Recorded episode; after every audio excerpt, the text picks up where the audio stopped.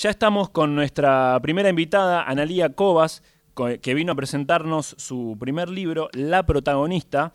Ella es eh, docente, comunicadora y en este caso nos viene a presentar este, este libro, eh, La protagonista. ¿Cómo estás, Analia? Hola, ¿cómo están? Buenas tardes. Qué lindo estar acá. Les pisé la entrada, chicos, con, lo del fetiche, pero quería contar que... Sí, contame. Eh, Mientras voy sirviendo Tengo un una mañita, sí, por eso me estoy poniendo en sintonía. Tengo una mañita, no sé si para que para contarlo, a ver si a los oyentes le pasa, a ver. que me gusta una copita de vino y un chocolatito. Tengo un especial, que es uno de frambuesa con chocolate, y el vinito. ¿Es una cosa rara? ¿Hay alguien que le pasa? ¿Soy la única? Muy bien. No, no, no, no sos la única. Hay varios que le pasa. Es un, es un buen maridaje. Eh, el chocolate con el vino eh, está bueno para... por lo menos a mí mi sensación, lo que me pasa es que cuando me sobra un poquito de vino de la, de la cena, digo, bueno, me guardo este pedacito de vino para acompañarlo con el postre que es un chocolate. Entonces ahí te acompaño con ese maridaje. Vamos, no estoy sola. Ahí está. Gracias. Pasamos la copa. Salud. Salud. Y ya te preguntamos por este libro. Eh, la protagonista que, bueno, ¿sos vos misma la protagonista? Así parece.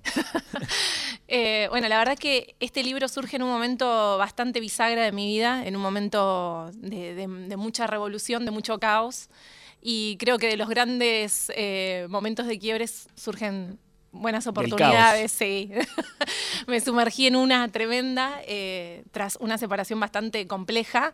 Eh, así que es como que de alguna manera este libro empieza, antes de que me pueda separar, eh, un año antes, y empieza a crecer una vez que, digamos, eh, inauguro la soltería.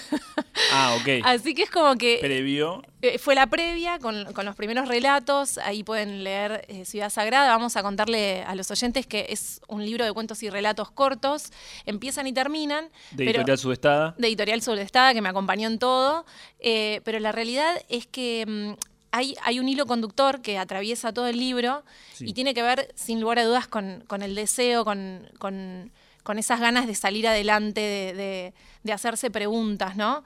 Y, la verdad es que, bueno, estos primeros relatos empiezan en, un momento de, muchas dudas, de muchas preocupaciones, eh, complicaciones en el fuero de lo privado, y después empieza eh, a jugarse con, otras cosas que yo, como comunicadora social, como vos decías, soy, soy docente de la UBA, eh, empiezo a ver de todo lo que pasa en relación a desde estrenar una soltería y salir y, reencontrarme con un mundo. No, obvio, es todo un proceso eh, fuerte, muchas sensaciones, me imagino, muchos sentimientos. Em, ahí estaba leyendo en la contratapa que hay una frase que dice, tuve tanto miedo a ser yo que voy a dedicar el resto de mi vida a ser quien soy.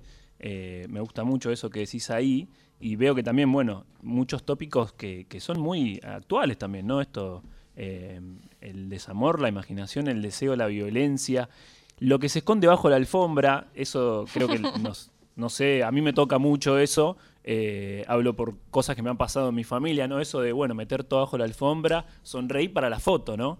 Tal cual. No sé si va por ahí más o menos. Sí, sí, le estás dando perfectamente en el clavo. porque, bueno, la verdad es que un poco, bueno, esa, esa frase que vos contás para mí es súper poderosa porque la realidad es que nos metemos en vínculos a veces complicados. Sí. Eh, porque es mucho más fácil ir a rescatar un otro a una otra persona que hacerse cargo de las cosas que uno tiene, ¿no? Yo tenía mirarse al espejo y ver... Sí, tipo, estas son mis temitas y voy a trabajar conmigo y voy a tratar de mejorar esto que me pasa a mí. Eh, y vos sabés que lo que me pasó a raíz de la, de la separación es hacerme cargo de, algo que estaba siempre presente en mi vida. Yo soy cantante de ópera, aparte. Ah, Canto todos los años.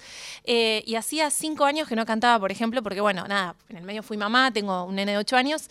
entonces es como que, claro, me había abocado a, solucionar cuestiones de, la vida hogareña, más la maternidad, más esta pareja que tenía, eh, que nada, que verdaderamente no me hacía bien y yo no podía ponerlo en palabras, esto que vos decís, para la foto todos contentos, éramos la pareja del año y, de puertas para adentro yo la estaba pasando muy mal. Y, es muy loco también porque, bueno, mencionando esto, sos docente, comunicadora y a veces nos pasa a los comunicadores esto de no poder expresar lo que uno siente, a mí me pasa también, tengo una hija de 10 años. Y pasa esto, que a veces cuesta la comunicación. Sí. ¿no? Es algo que uno dice, ¿cómo puede ser? Trabajo de esto, estudio esto, amo esto. Y sin embargo, cuando uno lo lleva a su casa, encuentra esa desconexión. Sí, porque bueno, la realidad es que empezamos a como a naturalizar algunas cuestiones que no está bueno naturalizar, básicamente. ¿No? O sea, cuando hay algo que, ya te pone en una situación en, correrte de quién sos vos, de tu eje, ya eso no está bueno, ¿no?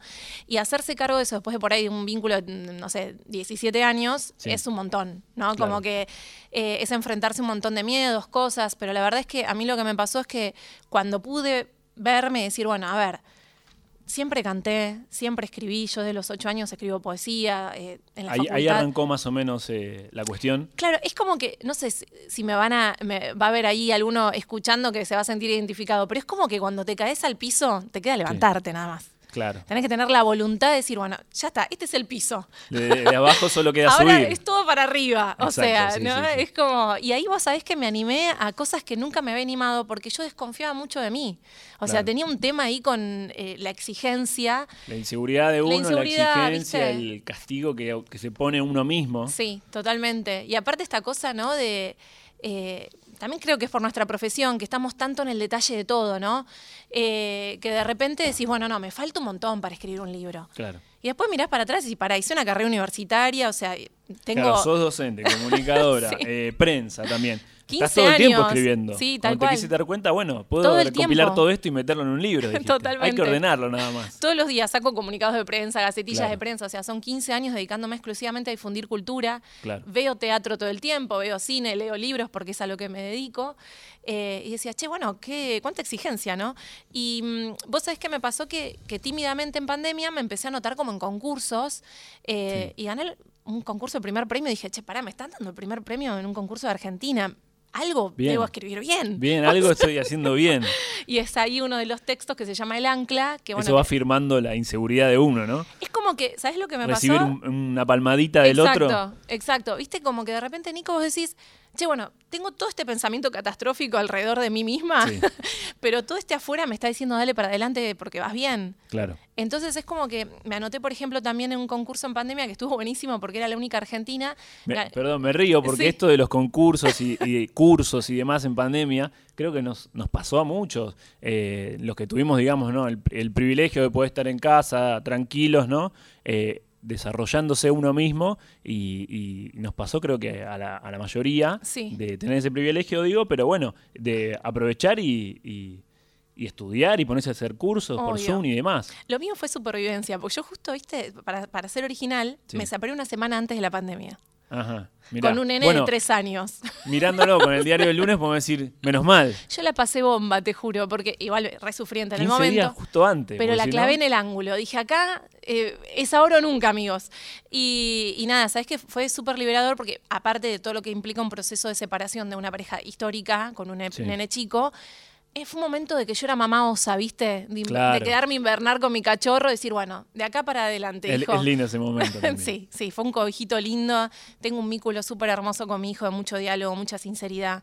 Eh, y, lo forjé así, ¿no? Desde la, de poner en palabras. Esto que vos decías, qué difícil, porque al principio decís, no voy a llorar delante de mi hijo, porque tipo, ¿viste? Y, no, porque el chico también estaba triste. Así que es como aprender a poner en palabras te salva de abismos. Total, eso que decís de llorar en frente de tus hijos, demostrarle que uno también tiene debilidades, que tiene sentimientos, que le pasan cosas, que no es un robot, y dice, bueno, le puedo demostrar que puedo sonreír, que puedo llorar, que me puedo enojar, que me pasan un montón de cosas, como seguramente le pasa a, las infancias. Sí, de hecho también él se dio cuenta que él también podía llorar y que él podía también decirme, che, yo estoy triste.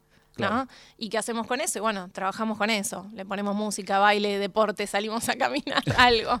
y, y, empieza también uno a preguntarse uno mismo, ¿no? Bueno, si le pasa esto es por algo que hice yo, ¿viste? Y Uy, la culpa, toda esa, qué pesadilla esa, esa cuestión, pero ahí es clave esto que decíamos de, bueno, alguien te da una palmadita y te dice, che, está bueno esto que estás haciendo, seguí. Tal cual, y me pasó que, bueno, me inscribí a un concurso que era en Nueva York y gané la beca de estudio. Muy bien, Así que fue, gracias, fue alucinante porque era como, había gente de todas partes del mundo y estaba yo ahí como la única representante de Argentina y estrené una obra de teatro que la solté, está libre ahí por si la quieren ver después. Ah, muy bien, no parás. No paré. No. Muy bien. Yo aproveché el envión, dije, viste que es como hasta el peor empujón. Ahí está.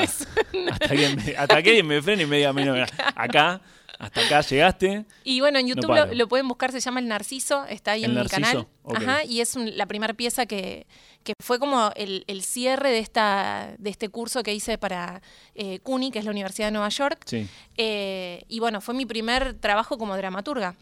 Así que nada, re feliz con, con todo eso que pasó, así que era como que cada vez me motivaba más a decir, esto esto por ahí es para mí. Che, esto es para mí, claro. Vamos, vamos, a seguir. Y cada vez empezó a crecer más el libro, empezaron a aparecer nuevos relatos. Eh, vos decías, ¿no? Son.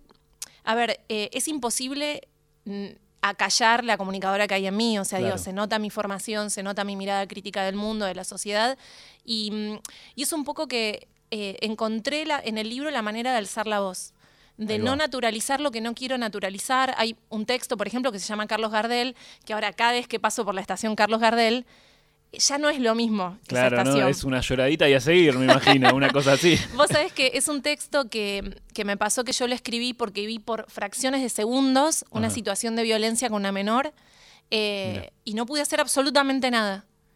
Eh, entonces abordo en ese texto. La impotencia, ¿no? Totalmente. Sí, el saber que, eh, ok, yo ¿qué puedo hacer? ¿Qué puedo hacer yo? ¿no? Y me fui muy angustiada a mi casa, me senté y nació Carlos Gardel, que es lo que vi en esa estación, eh, y aborda el maltrato infantil y, es esto, ¿no? Son es un libro que te genera preguntas más que respuestas. Si, el, que quiere comprar libros para que yo le resuelva la vida, eh, no. Pero sí les puedo decir que es, un, es como que por un rato soy la zafata en un viaje eh, a través de sensaciones, emociones. hablo mucho de la amistad, hablo, hablo de la maternidad, hablo de, los vínculos, de cómo es esto de esto, ¿no? De que, yo tanto critico el tema de esta nueva manera de vincularnos en lo afectivo eh, a través de, ah, las citas, ¿viste? Las redes sociales. Exacto. Escribí un artículo para. Eh, escribo así con bastante frecuencia en algunos diarios.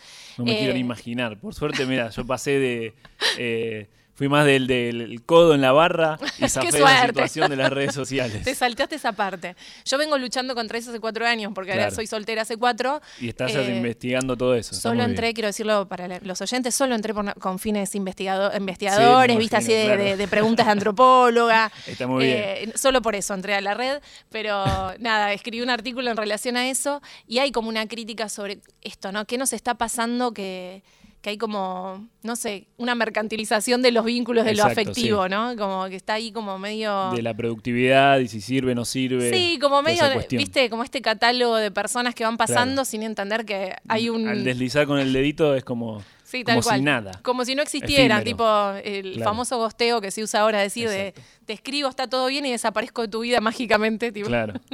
Bombanilla. Eh, Analía, este libro, La protagonista, ¿puede ser acompañado con algún vino, con algún vinilo? ¿Cómo te llevas con eso? ¿Sos de leer y tomar, leer y escuchar música a la vez? Yo, yo voy a contarles que no tomo mientras escribo. Bien. porque soy muy playita. Bueno, para mí puede ser, qué sé yo. Sería un problema. Eh, pero sí me, parece que es un recontra vino para poner un vinilo, para, para, para poder tomarte un vinito y estar con el libro. Eh, el libro tiene mucha música de hecho, tiene una playlist que la pueden encontrar en Spotify que se llama ah, La Protagonista. La Protagonista. Exacto. ¿La buscan ahí en, en qué redes? En eh, Spotify está. yo armé la listita libre, así que pueden de libre acceso. Perfecto. Y hay algunas canciones. Bueno, yo quiero mucho, me gusta mucho el jazz, me encanta.